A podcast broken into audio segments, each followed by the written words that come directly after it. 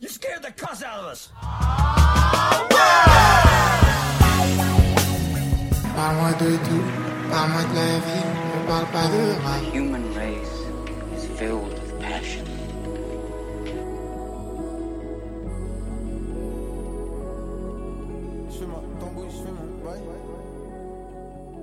Salut, c'est Elia et bienvenue dans Pour la culture, le podcast qui connecte musique et cinéma. Et je suis toujours avec Maxou. Salut Comment ça va, Maxou? Bah écoute, ça va bien, tranquille. Ouais. Ouais. Ok, super. Alors aujourd'hui, euh, c'est moi qui vais commencer par euh, parler d'un film. Et on va parler de la famille Tenenbaum. Now, for the first time in 22 years, they are all living together under the same roof. I hear you're dying. Oh, how long are you gonna last? A month, a year? I've got six weeks to set things right. I want this family to love me. Right, Lisa. You know who I am? I'm your granddad. His name is Royal Tenenbaum. You told us he was already dead. Une comédie dramatique sortie en 2001, réalisée par Wes Anderson, euh, qui est un réalisateur qu'on adore tous les deux, euh, qui est marqué par un style très particulier qu'on connaît surtout pour ça, que vous connaissez peut-être pour euh, The Grand Budapest Hotel ou pour Asteroid City qui est sorti euh, très récemment. Mhm. Euh, donc, euh, dans ce film, nous retrouvons Owen Wilson, Ben Stiller euh, et Gwyneth Paltrow pour en citer euh, quelques-uns parce que euh, le casting de ce film est quand même très riche et c'est aussi euh, très, très caractéristique pardon, des films de, de Wes Anderson. Mhm. Donc pour faire un court résumé, on suit la famille Tenenbaum euh, et dans cette famille, tous les enfants sont des génies dans des domaines différents, que ce soit le tennis, la finance ou encore le théâtre. Et euh, on commence à suivre ces- cette famille après le divorce des parents, donc Etheline et Royal, qui sont tous les deux très atypiques. Et c'est une sorte d'analyse du divorce des parents sur les trois enfants des années Ouais. après l'événement. C'est ça. Donc, euh, bah, dis-moi ce que t'en as pensé, Max, parce que ça m'intéresse vraiment beaucoup de, de savoir. Moi j'ai beaucoup aimé. En fait, ce qu'il faut dans le contexte, pour être euh, remis dans le contexte, Wes Anderson c'est un réalisateur qu'on aime beaucoup, qui compte beaucoup dans notre euh, filmographie et Mhm. notre euh, cinéphilie. Et c'est son troisième film, donc c'est ses débuts à peu près en tant que en tant que réalisateur. Et je trouve que ça se voit. Je trouve que ça se voit surtout dans le style parce que Wes Anderson c'est un réalisateur très atypique, qui a un style vraiment précis à lui. Et je trouve que dans ce film-là, il arrive vraiment à trouver sa patte à lui sans être autant dans toujours dans l'ex- dans l'excès, mais c'est vraiment celui où il a trouvé vraiment ce qui ce qui lui plaisait euh, comme cinéma, je trouve. Mhm, c'est vrai, je suis d'accord. C'est un peu euh, là où il commence à vraiment pousser son identité, à se dire c'est vraiment ça que, Ouais, complètement. que je vais je vais faire. Ouais. et- ouais, Bah surtout son style graphique euh, Oui, bah. de de ses plans euh, très symétriques, de ses zooms euh, très euh, très mécaniques, etc. Bah, pour situer encore plus le cinéma de Wes Anderson, c'est vraiment un cinéma qui est très rétro, vintage, marqué par les années 70, qui est un- la décennie dans laquelle il est né. Ouais. Donc ça l'a marqué, je pense, vraiment dans son dans son identité. On a une saturation des couleurs avec vraiment euh, des couleurs très très très vives à des endroits vraiment très marquants, que ce soit euh, dans les costumes, les accessoires, mais aussi dans les fonds et dans les décors. Euh, on a euh, bah, beaucoup de color blocks qui sont euh, bah, des, des, des carrés de couleurs dans les scènes euh, qui servent à créer des, des perspectives, euh, pour séparer des actions sur le même plan. Il y a tout un travail dans le décor et le décor va venir aussi apporter des éléments d'histoire. C'est ça qui est intéressant Ouais. aussi. Et euh, en style de caméra, on a beaucoup de travelling latéraux, donc c'est un balayage du décor ou euh, le fait de suivre le déplacement d'un personnage, ça c'est très très euh, Ouais. très euh, marquant dans son cinéma et euh, bah, ça reste globalement du coup bon enfant par les décors et tout ça, Mhm. mais euh, comme on va le voir dans la famille Tenenbaum, on aborde beaucoup de, de sujets très euh, très très sérieux. Celui-là, il est, c'est un des plus matures, je pense, de films de, de Wes Anderson, comparé à d'autres qui sont beaucoup plus enfantins et beaucoup plus, euh, qui racontent pas grand-chose. Là, il y a vraiment une, une vraie morale, des vrais thèmes forts, qui sont, euh, je pense, très imprégnés de, de sa vie, euh, lui-même, de sa vie personnelle, pardon. Mhm. Je suis trop trop d'accord. Mais en plus, ça se remarque vraiment avec les personnages qui, je trouve, sont extrêmement bien construits dans celui-là Ouais. particulièrement, où euh, ils sont très complets, très marquants, et on... En fait, déjà, bah, les trois sont, sont frères et sœurs. Et c'est très intéressant de les suivre et de voir leurs points communs et comment ces points communs vont s'articuler dans Ouais, leur vie de différentes manières parce que ils ont enfin c'est tous des génies et qui ils ont du mal à gérer ce génie et cette popularité. Ouais. Euh, ils enfin ils ont tous une expérience très euh, très atypique, euh, des des sentiments très marqués et euh, et un sentiment d'échec euh, très croissant qui qui vient vraiment prendre le dessus euh, dans tout le film quoi. Ouais, c'est des, c'est des personnages assez complexes qui sont euh, vraiment bien développés, de que ce soit donc dans le temps ou dans le entre le, le lien entre eux. Ouais. Ça c'est vraiment super. C'est aussi, il faut le dire, c'est le début d'une trilogie de Wes Anderson, qui est la trilogie sur la famille, qui est, ce, qui est assez courante. Donc c'est bah, euh, Famille Tenenbaum, La vie aquatique et Darjeeling Limited, pardon. Ouais, ouais, c'est vrai et c'est je trouve que les trois sont géniaux hein, j'adore la vie aquatique et tout ça, mais les la famille Tenenbaum c'est vraiment genre le plus sombre quand Ouais, même, même si les autres sont quand même sombres, hein, c'est vraiment caractéristique de euh, le contraste entre les les décors, les accessoires, les personnages Oui. loufoques et les thèmes abordés, mais je trouve qu'il y a vraiment un un truc très deep dans celui-là. Et, euh, et même dans les personnages, je trouve que c'est hyper intéressant le moment à partir duquel on commence à les suivre parce qu'ils ont la trentaine et que c'est un âge où tu fais vraiment un, un bilan, Un bilan sur ta vie, ouais. un bilan sur ta vie et où tu bah t'es plus un enfant et eux vu que c'était des génies avant bah ils pouvaient juste euh, je sais pas gagner aux échecs et c'était impressionnant et tout le monde était content alors que là bah il faut euh, gagner ta vie euh, avoir des projets et ça fout encore plus la pression Puis c'était des pourris gâtés aussi. Il y a aussi la, la conséquence de, de- du traitement de leurs parents. C'est vrai. Et ce que tu dis euh, sur le fait que ce soit le film de Wes Anderson le plus sombre, je pense que ça joue aussi avec la, la figure paternelle, qui est celle la Bah plus la plus complexe et la plus dure. Mhm. Dans tous ces films euh, qui sont liés à la famille, il y a toujours une figure paternelle assez euh, assez complexe, euh, notamment Bill Murray dans La vie aquatique. Ouais. Euh, mais celui-là, déjà, il est joué magnifiquement bien par euh, Gene Hackman, mais euh, c'est vraiment un personnage hyper complexe et grave intéressant. Bah, carrément. Et puis, euh, enfin, tout ce qu'il va faire dans le film va engendrer des conséquences. Donc, c'est vraiment un peu le conducteur du film. Ah oui, complètement. Et du coup, c'est encore plus intéressant d'avoir ce genre de personnage très atypique euh, à la tête d'un du déroulement du film. Mhm. Et, euh, et qu'est-ce que je voulais dire? Et oui, et non, t'as envie de... Enfin, tu le détestes beaucoup, mais en même temps, t'essayes un peu de te mettre à sa place. Et, des Et en même fois, temps, il est un- attachant, quand même. Il est quand même attachant. Des fois, t'as un peu de pitié pour lui. Enfin, c'est quand même... Bah, comme chacun des personnages qui sont tous détestables à un moment parce Ouais. que pris dans leur propre engrenage.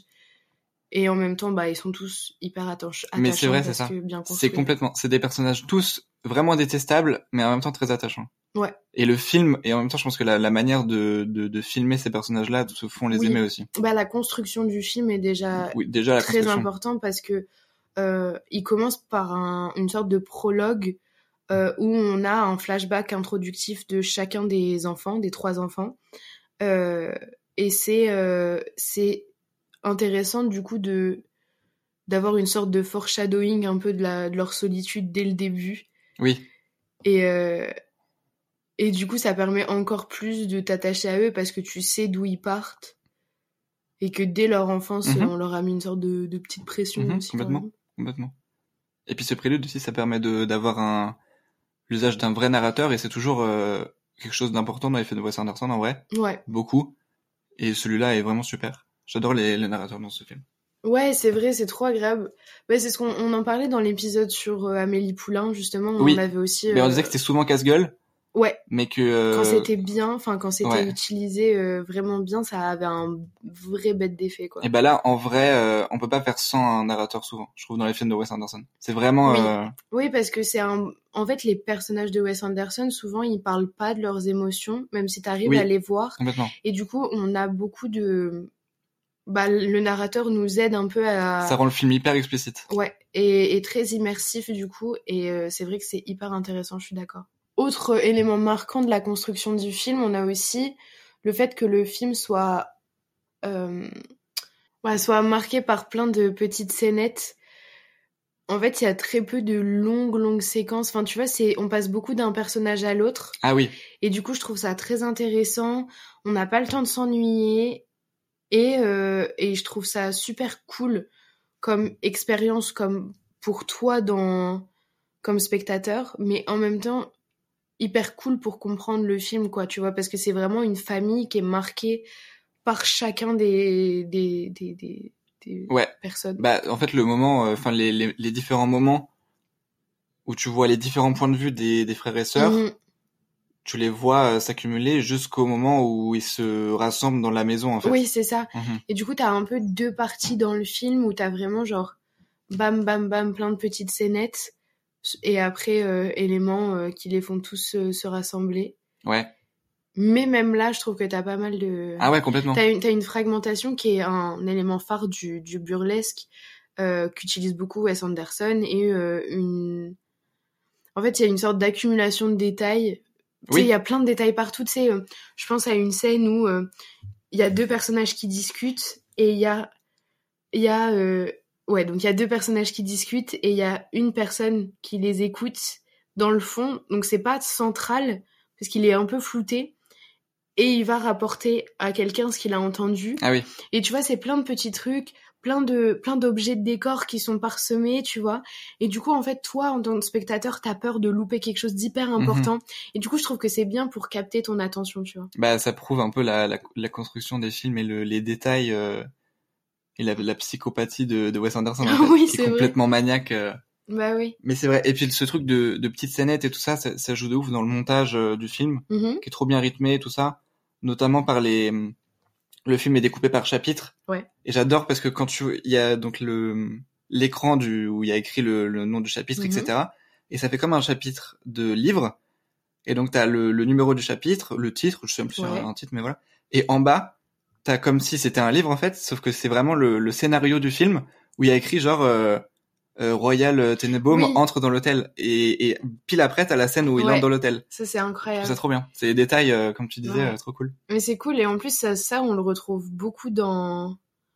Ouais. Dans le cinéma de Wes Anderson, Bah parce ouais, que dans dans Asteroid. City, bah oui, je- Et Asteroid City aussi. parce qu'on l'a vu il y a pas longtemps au cinéma du coup mais euh, et c'est ça qui est hyper euh, hyper cool c'est parce que du coup quand t'es habitué aussi à son film t'as aussi des éléments de enfin des éléments que tu retrouves et qui du coup te créent un certain climat de tu sais ça te c'est un Ouais, peu chaleureux c'est quoi. confort et tout ça. Ouais, ouais, complètement. grave Complètement. No- bah, euh, aussi, notamment dans l'humour en vrai.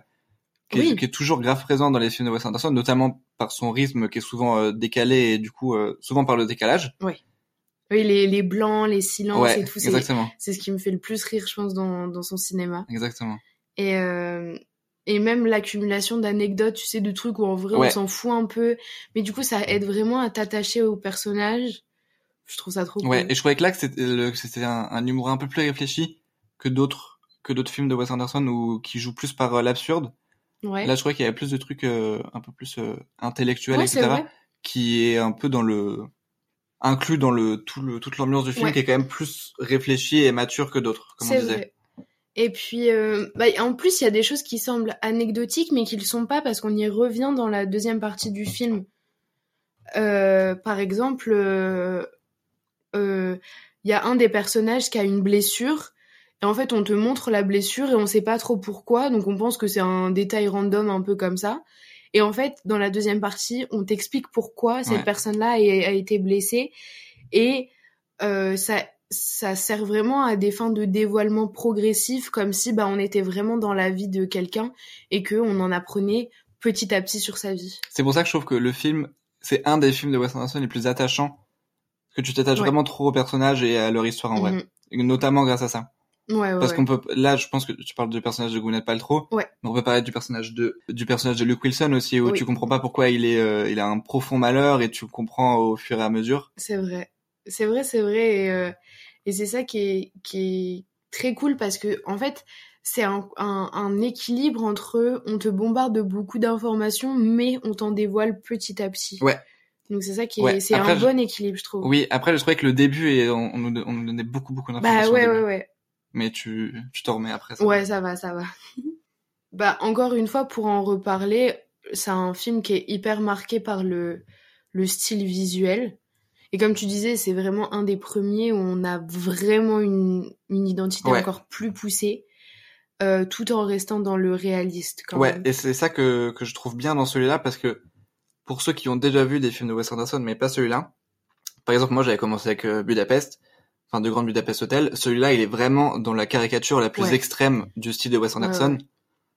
Et, euh, et là je trouvais ça super bien d'en avoir un avec le style de Wes Anderson, mais plus, plus soigné quand même. Bah c'est ça, et puis le film, il est tourné à New York, donc euh, pas dans des studios euh, pour la plupart des Ok. scènes, mais c'est un New York qui est reconnaissable, mais de très loin, tu vois, t'es en mode, ah Ouais. on dirait New York, tu ouais, vois. vrai. Donc c'est à la fois réaliste, mais en même temps hyper romancé et hyper approprié euh, au ciné, Mhm. au ciné Wes Anderson. quoi. Mhm. Et ben voilà, on a toujours des, des décors super cool avec avec des éléments très atypiques, euh, des, des, des, des symétries utilisées, euh, des, couleurs, des accessoires. Enfin vraiment, euh, c'est ça aussi qui peut te faire apprécier le, le cinéma de Wes Anderson. Je voulais dire quelque chose par rapport à ce film-là, par rapport au scénario et au personnage. Je l'aime beaucoup et on en a parlé, on en a beaucoup parlé. Mais il y a un personnage que je ne supporte pas, c'est le personnage de Ben Stiller. Et je, n'arrive pas à, à trouver quelque chose d'agréable chez, chez lui, même si, pareil, on trouve des explications à toutes ces, Ouais. ces, ces failles, etc. Mais quand même, je le trouve trop détestable et je trouve que c'est un élément en plus du film qui m'a un peu saoulé. Genre, je me disais, on aurait pu se passer de ce mec-là. Je suis assez d'accord avec toi et j'ai du mal à trouver de contre-arguments. Mais en même temps, je suis quand même. Mais en vrai, je suis quand même pas d'accord avec toi parce que, enfin, déjà, ces enfants, c'est mignon, tu vois. Oui, je- oui, d'accord. Euh, il apporte quand même des trucs et je sais pas. Je. je- Moi, il m'a saoulé. Moi, je me suis dit que c'était à ce moment-là où trois enfants, ça faisait trop, et que voir le point de vue de tous ces enfants-là, c'était trop, et que celui-là était, était chiant, en tout cas. Ouais. C'était un peu le truc en plus qui est, genre, euh, la fin, quand je me suis posé un peu en réfléchissant sur le film, je me suis dit que j'étais pas vraiment satisfait de, d'avoir vu euh, son évolution et tout ça. Parce qu'ils évoluent tous, ils ont tous euh, des, beaucoup de, de- d'enseignements à, Mhm. à avoir euh, par rapport à toutes les péripéties de ce film, mais quand même, celui-là, bon. Bah, après, c'est, enfin, c'est aussi, ça reste réaliste, hein, tu vois. Oui, bien sûr. Des fois, il t'arrive des épreuves et t'en ressors grandi, et d'autres, ils vont vivre les mêmes épreuves et ils vont rester pareils. hein. Puis après, c'est personnel en vrai, parce que ça se trouve, il y a des gens, ils vont détester le personnage de Gwyneth Paltrow, alors Oui. que moi, je l'adore. Moi, je trouve vois. trop cool. Oui, mais c'est ça aussi qui est hyper intéressant, c'est que du coup, chacun va s'approprier un personnage selon euh, le reflet qui peut être de nous, tu vois. Ouais. Ou pas, hein, ou juste, je sais pas, euh, il y a eu un petit écho qui s'est créé, mais même minime, Mhm. et du coup, tu vas plus t'attacher à tel personnage plutôt qu'à un autre. Mhm. Mais non, je trouve qu'il a quand même son univers, et je trouve ça quand même intéressant. Et je trouve ça quand même sympa d'avoir un personnage qui te casse les couilles, tu vois. Genre Oui. vraiment, euh, Oh, frère, c'est bon, t'es là, t'es Oui, relou. ah, il est trop chiant, ouais, il est mais trop non, mais je suis d'accord. Hein. Mais je le trouve pas inutile pour autant et je trouve qu'il a quand même son sa part à jouer dans l'histoire. Ouais. Mais ce qui joue aussi, je pense, c'est parce que lui, il a pas eu le droit à sa scène un peu euh, intense du film. Il y a plusieurs scènes assez intenses Ouais. et qui jouent beaucoup dans le film. Et il y en a, euh, il y a, enfin, je pense à deux scènes et le- les deux, il y a Luke, euh, Luke Wilson, euh, pardon, impliqué dedans. Donc il y a une scène d'énorme désespoir et il y a une scène euh, de romance qui est hyper euh, particulière. Et ces deux scènes sont très intenses, très rares dans les films de Wes Anderson en vrai. C'est vrai. Surtout la scène de désespoir euh, Mhm. et le, le montage est génial et de ça dans, dans, dans cette euh, dans cette scène. Et donc c'est peut-être aussi pour, pour ça que j'ai moins été marqué parce que du coup le ce personnage là et le personnage de Gwyneth Paltrow c'est deux personnages qui m'ont vraiment euh, marqué.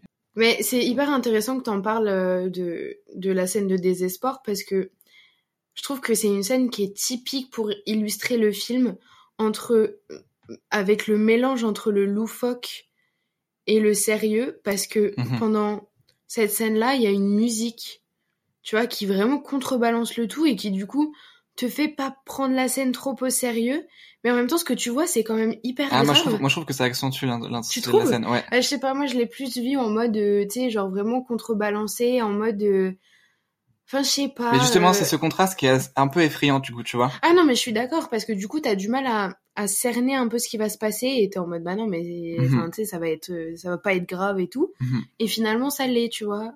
Et du coup, je... ouais. Mais du coup euh, ouais les musiques utilisées dans cette euh, dans ce film là Mhm. Euh, c'est des musiques très années 70, Ouais. très dans le rock et tout ça. C'est une BO assez euh, particulière parce que il y a euh, vraiment beaucoup de classiques du rock américain qui sont utilisés là-dedans. Il y a Hotel California, il y a Hey Jude et, et tout ça. Il utilise vraiment toutes euh, plein de de rockers américains très connus, du, du Bob Dylan, du Elliott Smith, etc. pour créer vraiment une un sentiment de nostalgie des années 70 comme on le disait. Et ça c'est un truc qu'on qu'on voit rarement dans enfin beaucoup moins en tout cas c'est celui où on le voit le plus. C'est ce que j'allais dire. L'utilisation de la musique aussi intense Ouais.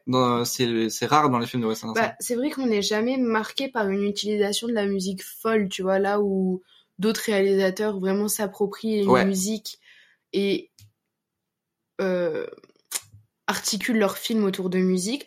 Là, je trouve que normalement dans le cinéma de Wes ça. Anderson, c'est pas le cas. Et c'est vrai que là, j'ai trouvé que c'était utilisé et que c'était bien utilisé, quoi. Mais en fait, souvent, les, les musiques dans les films de Wes Anderson, c'est fait juste pour accompagner un peu son style, tu vois. Oui. Des musiques un peu goofy Oui. et tout. euh, Bah forcément. beaucoup dans The French Dispatch et tout ça, euh, ceux qu'on utilise pour Mhm. refaire son style et tout. Mais là, c'est vraiment des musiques. euh, Ouais, oui, oui, oui, parce que même si vous êtes beaucoup sur TikTok et tout avec la traîne de Ouais. euh, recréer des trucs de Wes Anderson, vous avez une musique en tête. Mais euh, c'est vrai que là, c'est bah déjà c'est des musiques, enfin c'est des, des chansons quoi. C'est pas euh, Oui. c'est pas des, des instrumentales. Euh, et en même temps, c'est ouais, c'est vraiment c'est pas en fond quoi. C'est utilisé vraiment principalement et c'est assez des surprenant. Principaux, principaux personnages de le, du film, ouais. Ouais. Pour ajouter, pour vraiment installer le personnage dans, un- dans une vraie nostalgie, quoi. Ouais, ouais, je trouve que du coup, ça le démarque quand même un peu des autres. Ouais. Ah et, bah ouais. c'est super intéressant. C'est pour ça aussi, je pense qu'il est très apprécié par beaucoup.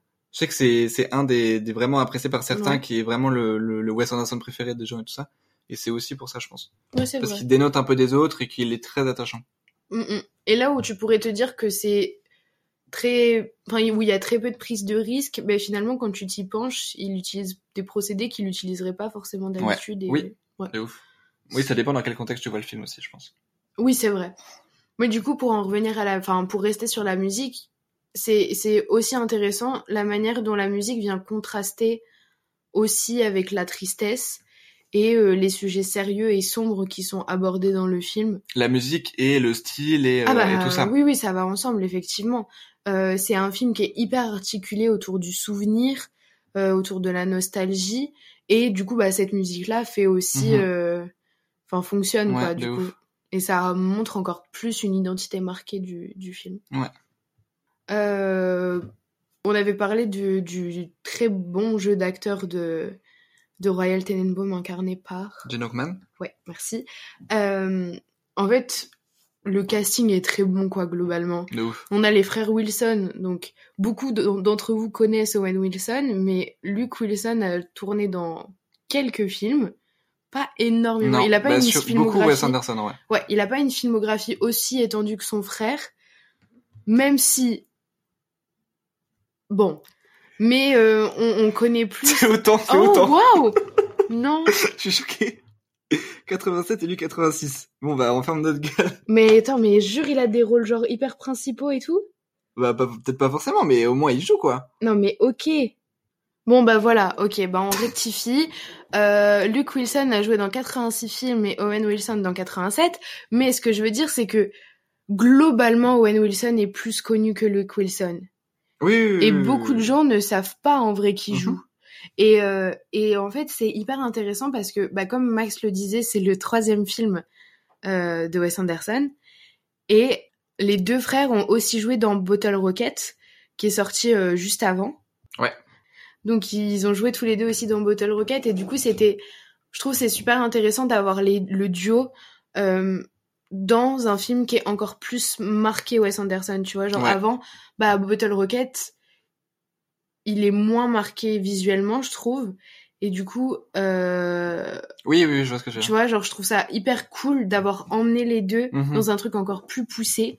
Euh, et en plus, ben c'est hyper drôle parce que dans le film, ils s'incarnent des faux frères tous les deux parce qu'ils sont pas. Oui. Enfin, Owen Wilson est pas euh, Et parmi les pas trois et pas un Tenenbaum, mais un Tenenbaum par alliance quand même un Ouais. peu.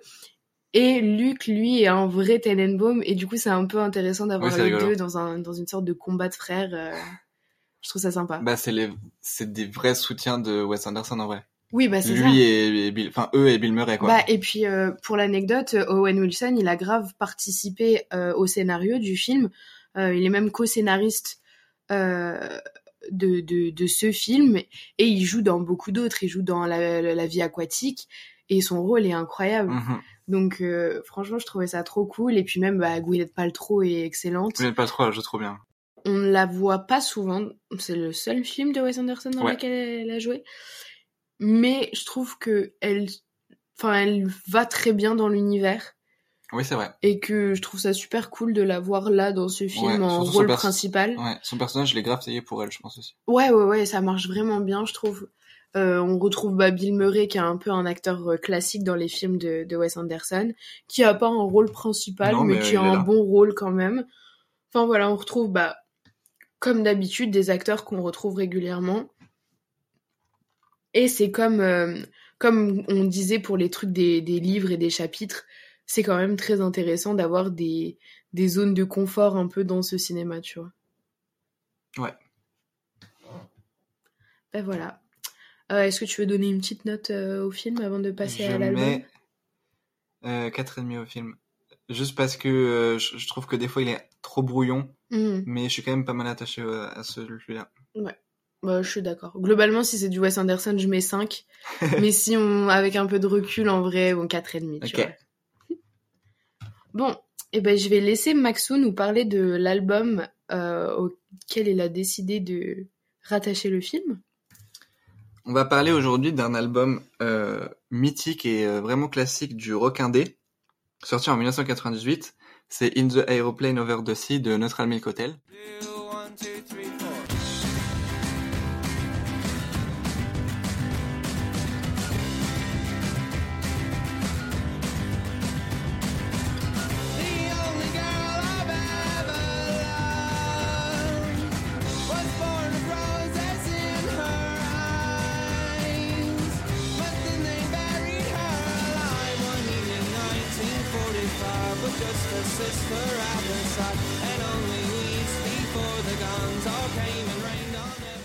C'est un album sorti en 98, il fait 11 titres et il dure 40 minutes. C'est un album de rock indé, de folk, de, de et aussi de lofi, on va en parler euh, juste après. C'est un album de Neutral Milk Hotel, c'est un groupe américain comme il en existe plein à cette époque, mais un des membres de ce groupe, Jeff Magnum, il est beaucoup trop dépressif et marqué par cette période et a décidé de d'écraser tous les sons, toutes les sonorités de cet album et va euh, rendre un album euh, qui est devenu classique dans ce dans ce rock indé-là. Donc comme je l'ai dit, c'est un c'est un album avec des, sonorités vraiment écrasées. C'est pour ça que je parle d'un album lofi, donc low fidelity, qui est pas vraiment la la, vision du lofi qu'on a aujourd'hui avec la, la lofi girl, etc. C'est vraiment des sons euh, saccagés euh, de, de mauvaise qualité, qui a été fait, qui a été rendu exprès comme ça en fait. Donc donc c'est un album assez particulier. Je sais pas comment ce que t'en as pensé, Elia? Euh, moi, du coup, j'ai trouvé que c'était un album hyper intéressant, euh, assez surprenant. Euh, pour le coup, en fait, j'ai j'ai vraiment aimé, mais c'est un truc où je sais pas trop expliquer pourquoi, et c'est assez étrange. Mais j'ai quand même des trucs à dire. Euh, j'ai trouvé ça super cool, par exemple, qu'il y avait bah, un mélange de plein d'instruments, euh, Ouais. des sonorités que j'avais pas forcément l'habitude d'entendre.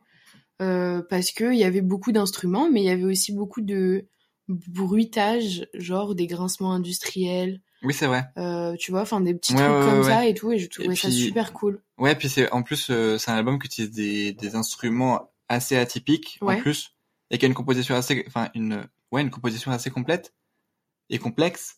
Oui. Genre t'as beaucoup d'instruments euh, partout à la fois un peu Ouais. et beaucoup de bruitage et tout ça, c'est vrai. Mhm. C'est vrai que c'est assez saturé que, et assez chargé comme sonorité. Ouais, et t'as de la cornemuse, genre par ouais, exemple. complètement. Et tu vois, c'est un truc que t'as pas forcément l'habitude de retrouver dans un. Enfin, c'est quand même Bah oui, quand même. facilement rattachable au rock, mais euh, ça reste surprenant de la manière dont Mhm, c'est utilisé et, et c'est bien utilisé. Bah, on quoi. a, enfin, en fait, euh, vous, vous, vous avez jamais entendu une cornemuse sonner comme ça, vu la, la, la sonorité de, de l'album en entier, en fait. Mais même tous les instruments, en vrai, sonnent euh, assez différemment dans cet album. Je vais reprendre un peu le même discours que j'avais dans le premier épisode pour Death Consciousness. Mhm. C'est un album assez spécial, qui sonne vraiment différemment euh, des autres. et t'as un peu du mal à expliquer. Mais c'est ce que je dis en fait, c'est tellement genre là je viens de vous parler de cornemuse et en vrai c'est pas si euh, inhabituel que ça, tu vois, mais en fait ouais c'est ça, c'est hyper compliqué à expliquer pourquoi c'est hyper intéressant. Euh, je sais pas, c'est hyper entraînant là le rythme. T'as une vibe un peu de pêcheur dans un port et tout. Je sais pas, moi je trouve ça hyper intéressant. Euh, je sais pas, j'imagine bien, euh, ouais, un, une sorte de, de chant euh, de, de pêcheurs un peu, euh, c'est qui font la fête avec des bouteilles, Oui. j'en sais rien, tu vois. Mais, Mais, parce que c'est il y a y a un truc enfin c'est très folk aussi comme ouais, album c'est ça, même. c'est ça, je trouve ça fait très matelot, tu vois, genre, Ouais. euh, enfin voilà. Enfin, il y a beaucoup de, de musique qui s'emballe et tout, enfin, tu vois, je trouve ça trop trop cool. Euh, comment t'es plongé dans le dans le truc euh, t'as vraiment euh, vraiment un sentiment d'immersion aussi genre et ouais je trouve ça hyper agréable euh, ça s'écoute tout seul je trouve vraiment ça passe vraiment trop Ouais. bien Oui, bah, l'album est pas très loin ouais. Donc, oui cool. en plus C'est cool. ouais C'est vrai que le format de l'album est cool ouais et vu le, au vu de la sonorité euh, de l'album, l'album est très solide en plus de ça l'album est très solide en plus ça va pas n'importe où euh, comme sonorité. C'est ça reste vraiment dans dans dans ce que Jeff McDomm voulait faire, c'est-à-dire vraiment ce, ce folk rock écrasé vraiment, c'est vraiment le, le, le terme que j'ai envie de- d'employer pour ce truc-là. Et aussi un peu imprégné du, de, de la psyché des années 70 et tout ça, Mm. pas mal. Et en plus, ce qui est très passionnant avec cet album, c'est vraiment ce, ce désespoir imprégné dans tout l'album, vraiment. ouais faut savoir que Jeff McDomm, il a été inspiré de faire cet album par euh, le, le les journaux d'Anne Frank. Donc vraiment, euh, c'était quelqu'un qui était assez dépité par euh, toute la le, le toute la, la le désespoir de la nature humaine et etc. Quand il chante euh, Jeff McDomm, tu sens vraiment toutes les failles de, de ce type. bah oui Des fois, on l'entend, il, il, enfin, il crie, il chante euh, vraiment fort et t'entends des fausses notes et tout ça, mais c'est vraiment que c'est un homme euh, au bord du craquage en vrai. Ouais, c'est vrai, c'est vrai. Euh, ouais, ça fait un peu, tu sais, euh, une spirale infernale où vraiment il, il est pris dans un truc. Et toi aussi, t'es pris dedans, tu ressens tellement de choses parce Ouais. qu'il avait tellement une belle voix. Tu vois, genre, Oui, il peut faire des fausses notes, mais en vrai, ça passe tellement crème dans ouais, l'album que Elle est genre, vraiment travaillée. t'es pas en mode euh, ah, euh, c'est un carnage que je suis en train de. Mhm. je- Voilà quoi. Euh, il a une voix hyper irritée euh, qui marche bien, mais je trouve en même temps, quand tu t'y penches pas, je trouve que ça reste quand même assez léger. Genre, tu. Enfin, comment dire? Le. La, la, la vibe reste quand même. peut quand même être un peu euh, entraînant. Oui. euh, pas, pas solaire parce que c'est trop opposé, mais quand même un peu euh, agréable, Oui. tu vois. Oui. Et mais par contre, quand tu t'intéresses aux paroles et tout ça, bah du coup tu te dis waouh, mais qu'est-ce que, enfin tu sais, genre j'étais en train de m'ambiancer sur un mec qui, qui avait envie de Ouais. se suicider quoi, Ouais, genre. c'est euh, complètement ça. Quand ouais. tu te replonges vraiment dans l'album, tu, tu ressens un peu les, les, les instruments euh, complètement déchiquetés et Mhm. cette, cette parole, enfin cette voix qui euh, remplit des espoirs, etc. Mais quand même, tu peux danser dessus, quoi. Mais c'est ça, parce qu'en fait moi ça m'a beaucoup fait penser aux Beach Boys, le- Ouais. le, groupe, tu vois. Mhm. Et alors que c'est, enfin, pas trop le, le même Ouais, délire finalement, tu vois. Et euh, c'est ça, c'est. Ça a un peu. Ben, encore une fois, je trouve que ça a une vibe de coming of age, encore un peu. Mhm. Et euh, tu sais, ça va, ça va vraiment bien avec des, des, des, des vibes un peu nostalgiques et tout. Euh, bah, c'est très nostalgique, mais en même temps, tu sais, il y a un peu un truc d'apprentissage, je trouve. Enfin, je trouve ça vraiment intéressant. Ouais. Genre un peu, euh, bah, un peu comme dans le coming of age où t'en ressors un peu. euh, Ok. Tu sais, t'as appris des choses, tu vois. Et du coup, bah, tu sais, vu qu'il parle beaucoup de l'horreur humaine et tout ça, je trouve ça hyper enrichissant. Ouais. Et euh, tu sais, c'est- tu t'enrichis par la nostalgie, tu vois. Ok, je vois. Voilà.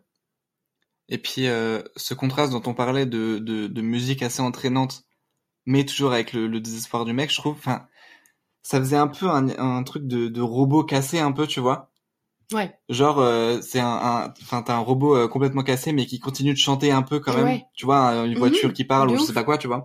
Je trouve ça, il y avait un peu ce truc-là. Ouais. de trucs complètement euh, détruits, mais qui, qui continuent de chanter quand même. Mhm. Parce que la musique, c'est c'est ce qu'il faut, quoi. Bah, ça, ça fit un peu là avec la, le, le côté industriel, tu vois. Oui, Justement de euh, la machine qui a vécu, vécu et qui craque, tu vois. ouais.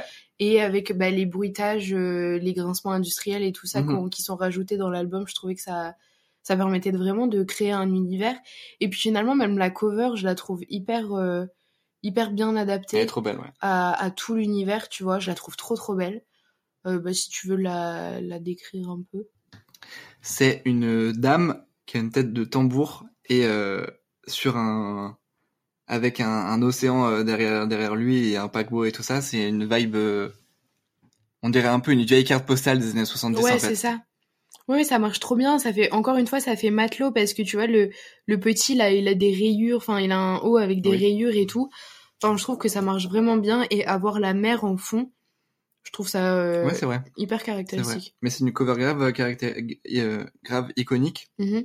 du requin D et aussi bah elle est elle est toute sale, elle est- il y a du grain et tout ça donc ça ça ça rejoint vraiment cette cette sonorité lofi Ouais. qui a vraiment été là pour saboter un peu les morceaux, tu vois. Mhm. pour promouvoir leur album, ils ont fait une tournée où vraiment ils saccageaient les morceaux et tout ça. Apparemment, euh, j'ai pas vu d'image, mais vraiment ça avait l'air euh, complètement fou. Incroyable. Donc tu peux vraiment être fasciné Ouais. par tout ce qui tourne autour de cet album, que ce soit la cover, la voix, les textes, le, le- les sonorités. Bah, et puis les thèmes abordés sont aussi fascinants. Enfin, on parle, enfin, il parle beaucoup de fanatisme religieux, de, Oui. de guerre, etc. Et moi, je trouve que c'est des thèmes qui suscitent beaucoup de curiosité. Moi, je sais que le fanatisme religieux, ça, ça Mhm. m'intéresse vraiment beaucoup et tout. Et du coup, tu sais, ça, c'est vraiment, ça rejoint un peu tout, tu vois, où Ouais. ça crée une sorte d'énigme autour de, pas, pas d'énigme, mais autour, un peu de mystère autour de l'album et tout ça, où t'as vraiment envie de t'y plonger pour euh, comprendre les paroles, comprendre les thèmes abordés, euh, comprendre pourquoi le mec il chante comme ça. euh. Enfin voilà, je trouve ça hyper encore encore une fois hyper intéressant et qui permet vraiment de à l'album de durer dans le temps et De euh, et de enfin qu'on en parle toujours aujourd'hui quoi. De ouf. Et il faut savoir que ce groupe-là, il a, il a vraiment été détruit après le, après la, Mhm. la, la fascination de, de cet album-là. En fait, Jeff McDomm, qui était vraiment au cœur du, du projet, ça arrive souvent que quand dans un groupe de rock, que ce soit vraiment un mec euh, au final au cœur du, de ce truc-là. Notamment euh, chez My Bloody Valentine, c'est souvent c'est un mec. Enfin bon bref. Et après la fascination de cet album, en fait, le, le mec est parti du groupe tellement c'était intense pour lui ce, ce truc-là. Euh, et, et ça prouve vraiment euh, tout, euh, tout ce qui se passe autour de cet album un peu, tu vois. Bah en général quand des gens aussi brillants mettent leur trip dans un projet, oui, oui, bah là. vois, ça, ouais, ça, c'est ça clair. donne quelque chose de, de pas mal quand même, tu vois, genre.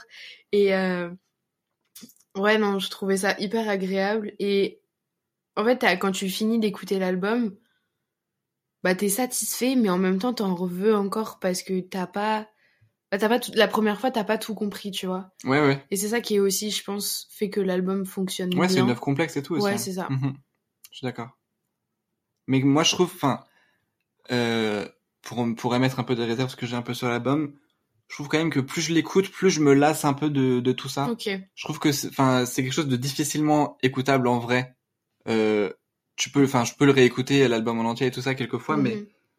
euh, je pense que je suis pas aussi fasciné que peuvent l'être, que peuvent être d'autres personnes Ouais. par rapport à album. Bah après c'est peut-être juste que c'est pas euh... oui ça te touche pas euh, Ouais. personnellement et que du coup t'as pas Ouais. euh, t'as pas une attache un peu mais moi je l'ai écouté deux trois fois pour le pour l'épisode et et c'est vrai que j'en avais enfin ah au bout d'un moment t'en as assez puis j'ai enfin j'ai fait mes recherches et tout ça Mhm. j'ai eu un peu les réponses à mes questions et après c'est bon tu vois En fait, j'ai été, en fait, j'ai été euh, vraiment surpris par par cet album et par tout ce qui tourne autour. Mhm. Mais ensuite, je pense que ça m'a pas touché au point d'être vraiment un album euh, marquant pour moi, tu vois. je comprends Voilà. ouais, ouais ok Donc si pour donner une note, je mettrais peut-être 4 ou 3,5, 3,5, 4, tu vois, sur 5. Mais en fait, à chaque fois, vu que c'est toi qui dis les, les notes, notes en en premier. premier, du coup, à chaque fois, vous allez croire que je le copie, mais en fait, juste, je pense vraiment la même chose, j'allais dire 4. Ok. Mais, euh, mais ouais, bah, pour en passer un peu au point commun entre les deux œuvres, quand Mhm. même, vu que c'est un peu le but de notre podcast aussi, euh, je trouvais qu'il y avait beaucoup d'informations aussi, quand même. À l'image de Tenenbaum où tu disais que c'est tu saturais un peu par les éléments qu'on t'apportait Ouais. et tout ça. Même si là, ça reste quand même équilibré parce que tu passes de chanson en chanson. Bah, je trouve qu'au bout d'un moment, tu vas Oui, de ouf, de ouf, de ouf, de ouf. Bien sûr. Bah pour euh, pour un peu donner un une phrase un peu générale pour sur les points communs, je trouve que c'est deux œuvres qui sont matures, complexes et intenses C'est vrai. par rapport au- à leur euh, auteur, tu vois. Ouais, mais qui ont quand même un fond lé... non, une forme légère. C'est ça, en fait, oui, c'est ça. Ça, il y a y a une- un vrai désespoir dans les deux œuvres Ouais. qui sont enveloppées dans un espèce de de, de folk, euh, Ouais. tu- voilà. Voilà, exactement. Ouais, c'est ça, c'est en, mais en plus, je trouve que du coup les deux œuvres sont un peu difficiles à qualifier parce que tu vois, on a Ouais. quand même mis beaucoup de temps à dire quelles étaient les caractéristiques du film. Mhm. Et là, pareil, on vous dit, euh, c'est un peu compliqué euh, de définir euh, l'album, tu vois. Ouais, de ouf. Et c'est pas parce qu'on est nul, hein, c'est juste, c'est vraiment, c'est vraiment compliqué. Mais parce que c'est deux projets qui se conforment pas à des genres, tu vois, là où tu disais justement, ça prend un peu de lofi, ça prend un peu de d'indé. Bah non, tu mais vois. puis surtout, c'est un, enfin, c'est un des premiers albums en vrai, enfin, j'abuse, mais voilà, qui, qui utilise vraiment le lofi et Mhm. vraiment qui sabote ses, ses sonorités comme ça. Ça a un peu, avec cet album, on a un peu revu les frontières de, de ce qui pouvait sonner en tant que, que rock et tout Ouais. ça, tu vois. C'est vrai. Bah ouais, et puis justement, ils jouent avec les, les conventions des, des genres qu'ils utilisent. Ils vont jusqu'aux limites un peu Ouais, de, c'est ça. de- Oui, de- complètement. des cadres. Et c'est ça qui est hyper intéressant. Et, euh, et ouais, je trouve ça, euh, enfin, je trouve ça super cool le- la manière dont justement t'as l'impression que c'est un truc léger, mais en fait tu, tu ressors quand même un peu marqué parce que bah, on t'a fait quand même comprendre des trucs un peu lourds. quoi. Ouais. Euh, bah, en autre point commun, j'avais aussi la hum, période que ça veut raconter. Enfin, tu vois, le- la période dans laquelle on pourrait l'inscrire, même si ça vient pas de cette période, puisqu'on a beaucoup parlé des années 70 finalement Oui, oui, pour les deux. Euh, et euh, bah, les deux datent de la même période finalement, Donc, de a ce 98 et 2001. C'est vrai. Donc il y a cette même nostalgie des années Ouais. 70 euh, dedans. Ouais. Et c'est vrai qu'en vrai, j'ai choisi, euh, quand j'ai regardé le film, j'ai un- ça m'a un peu fait penser à cet album parce que je trouvais que ça pouvait aussi être la BO officielle euh, du film en vrai. Ah ouais, De ouf. Mm, c'est vrai. Ouais, ouais, et puis même bah, les thèmes abordés restent quand même similaires parce que justement c'est euh, autour du souvenir, autour de d'événements passés. Mhm. Euh, ça parle d'amour, enfin tu vois, c'est ça reste quand même des œuvres relativement Puis similaires. euh, qu'on- on- on- quand on parlait de la scène, la grosse scène de désespoir du film, Mhm. qui, qui- avec euh, cette, cette musique de rock, Ouais. je sais plus laquelle, mais voilà, on aurait pu clairement avoir un morceau de notre ami Orchestra en vrai, avec vraiment un accordéon euh, complètement euh, arraché Ouais, et tout ça. ouais.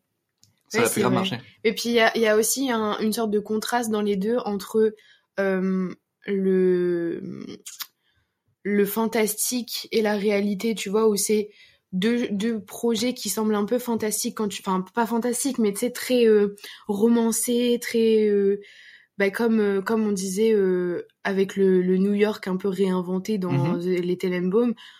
Bah là c'est l'album, je trouve qu'aussi il a un peu un côté romancé forcément, mais qui parle beaucoup de choses réelles, mais maquillé un Oui, peu oui, par, un- ok, je vois. par un- une enveloppe fantastique, Ouais. tu vois. May I have a cigarette? What? Shall I repeat the question? You don't smoke. I know that.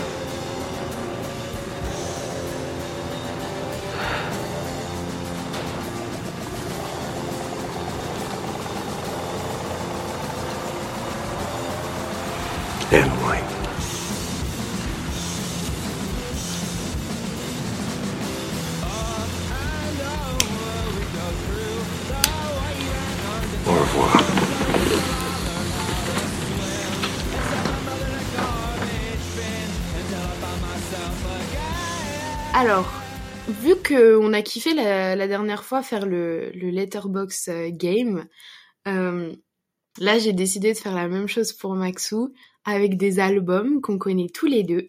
Donc en fait, pour ceux qui n'ont pas, qui ont pas écouté le, le dernier épisode, en fait, euh, je vais donner des avis négatifs sur un projet qu'on a aimé à Maxou et il va devoir deviner via ses avis euh, quel album c'est. Exactement. Ok. Bon, là je vais je vais traduire parce que tous sont écrits en, en anglais? Ok. Alors, le premier c'est musique pour femme blanche. Je suis une femme blanche by the way. Ok. Ok. Le deuxième, ah tu veux faire un essai ou pas? Musique pour femme blanche. C'est genre Clairo? Non. Ok. Euh, ok. Il, il a sûrement beaucoup de talent, mais c'est pas très bon ça. Ok. Alors c'est un mec, alors ça veut dire ok. Attends. Euh... Donc c'est c'est Frank Ocean? Non. Non? Ok. Ok. Si j'entends encore cette merde sur toutes les plateformes à chaque fois que je me réveille, je m'arrache mon doigt de pied. Donc là, ça te donne un peu un indice de c'est un truc qu'on entend quand même beaucoup sur les plateformes. Ok. Mec un peu viral, genre. Euh... Attends, donc un mec anglophone pour les femmes blanches. En vrai, bof, hein, mais du coup, Ah je ouais sais- bah ouais, du coup, c'était. Je sais pas. Je vais te dire. Euh... Je vais te dire Kate Renada. T'étais pas si loin avec Frank Ocean, c'est un peu dans ce domaine-là. Ok. Euh... Est-ce que c'est genre euh, Tyler the Creator? Non Non? Est-ce que c'est genre euh... Kendrick Lamar? C'était Steve Lacey, Gemini Wright. Ah putain C'était pas loin. Ah mais oui, mec, mec viral, vous Mais voulez oui, c'est pour ça. Putain. Ah, je suis pas très bon à ce jeu en fait. Bah, c'est dur en vrai. Ouais, hein. c'est dur à faire. Ok, Ah ouais, c'est drôle. Gemini Wright en plus. ouais. Ok. Bah après, je comprends la saturation, euh, je peux comprendre la Ah non, mais oui. En plus, c'est pas pour les femmes blanches. Mais c'est pour ça, je... j'étais en mode bon. Ok, très rigolo. Et donc pour passer avec le, le, le club culture, la dernière euh, séquence de l'émission où on parle de, de choses qu'on a écoutées slash regardées ces derniers euh, temps. Moi en album, je vais vous parler d'un album de FX Twin qui s'appelle, je n'ai aucune idée comment je le prononce, qui s'appelle Drux.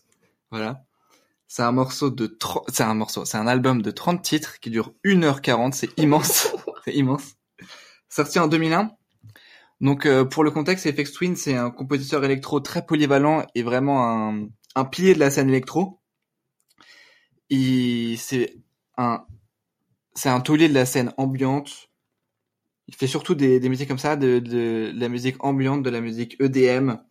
C'est un musicien qui aime bien faire des trucs vraiment imprévisibles et, et pas trop euh, compris par le, le grand public. C'est un musicien assez niche en vrai. Donc c'est 30 morceaux qui sont faits au piano dans des styles un peu aléatoires en vrai, enfin complètement euh, rien à voir avec l'autre. Il y a deux styles vraiment présents. Il y en a un où c'est vraiment de l'EDM slash IDM euh, slash euh, euh, drum and bass, où c'est vraiment des bombes électroniques surchargées de, de, de, percussions, de trucs, etc. C'est vraiment mais les, les morceaux sont surchargés, c'est c'est très rapide, les percussions sont hyper rapides, le, le rythme est vraiment euh, c'est complètement fou, c'est complètement euh, ouais, c'est une bombe électronique, c'est vraiment le, le terme que j'emploierais. Et de l'autre côté, t'as des morceaux faits au piano, vraiment piano classique, et c'est des morceaux, enfin c'est le piano le plus bouleversant que j'ai jamais écouté de ma vie. C'est hyper touchant comme euh, comme sonorité, donc il y a vraiment un contraste complètement fou. C'est un mec complètement fou.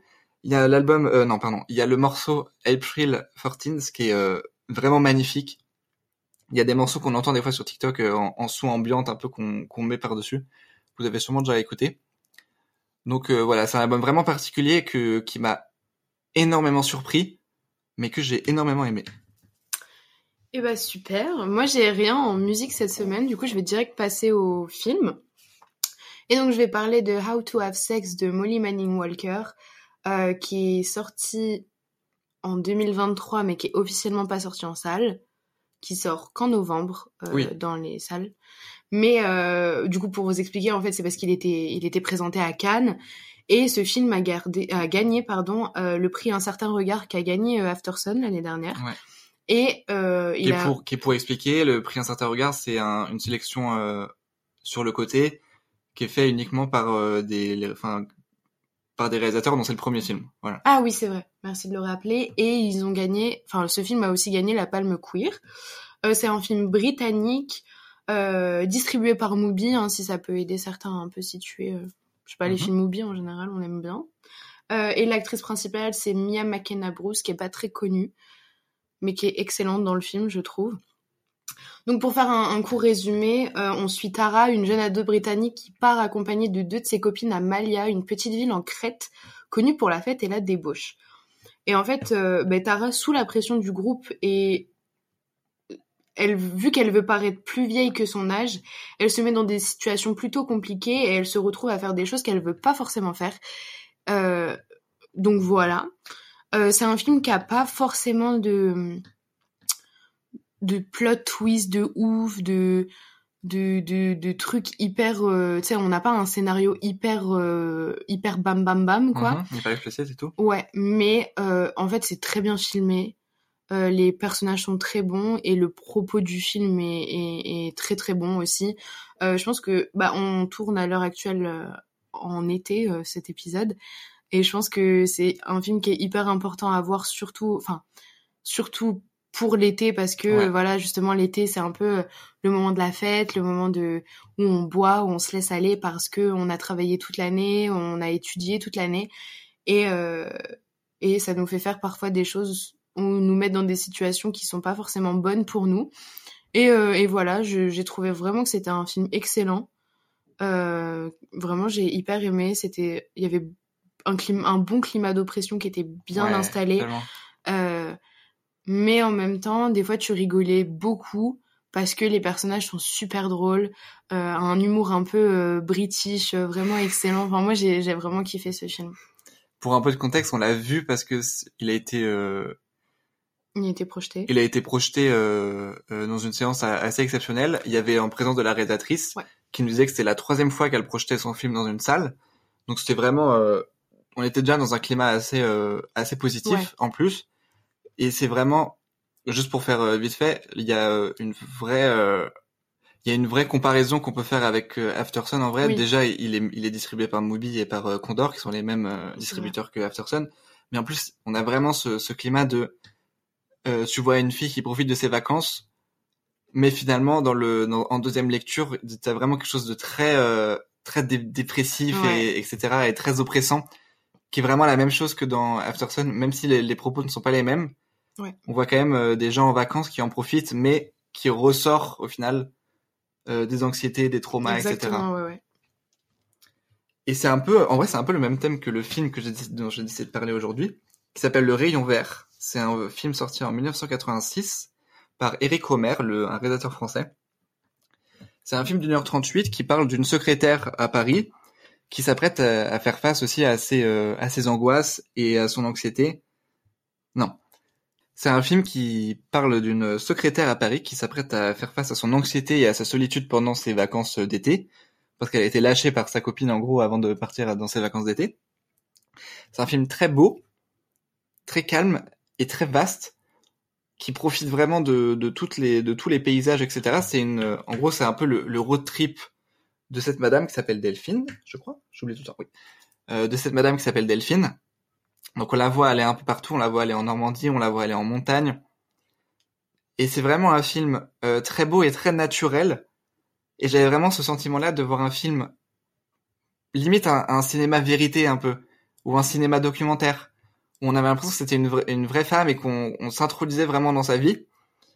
Et j'avais vraiment cette impression-là. Et après, quand je me suis informé sur le film, je me suis rendu compte que Eric Romer, il a fait ce film complètement en, en improvisation. Il n'y avait pas vraiment de scénario, enfin surtout dans les dialogues. Et donc euh, l'actrice qui joue Delphine, euh, Marie Rivière, elle a été nommée dans les scénaristes du film parce qu'elle pouvait driver en fait n'importe quoi. Et c'est vraiment ce qu'elle disait. Elle disait qu'elle pouvait aller un peu où elle voulait et ça allait, à, ça convenait à tout le monde. Donc, vraiment on dirait vraiment que c'est une vraie femme qui a un peu tout- toutes ces petits, ces petits trucs. Elle est, c'est une végétarienne, elle aime bien se balader. Des fois, elle pleure, on sait pas trop pourquoi. Donc vraiment, il y a tout ça. Tu t'attaches vraiment à, cette femme-là. Et oui, et, puis c'est vraiment un film très attachant et très beau qui a un, final euh, très poétique et vraiment magnifique. Et c'est vraiment de, quelque chose qui me plaît quand les, les finales euh, des films sont, très beaux et arrivent à construire une vraie image. Donc je conseille vraiment de regarder ce film par un réalisateur qui est, qui est très cool en plus, Rick Romer. Donc euh, voilà. Eh ben super. Ben on arrive à la fin de, de cet épisode. Euh, on espère que ça vous a plu. Nous, en tout cas, ça nous fait trop plaisir là de d'enregistrer ensemble. En plus, franchement, je trouve ça trop cool. Mhm. Euh, ben, on se retrouve très vite. On Ouais. a plein d'autres épisodes euh, en, en préparation. Et puis euh, on fait des gros bisous. Bisous les gars. Bisous. You're still here?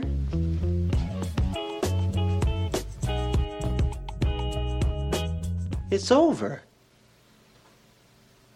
Go home.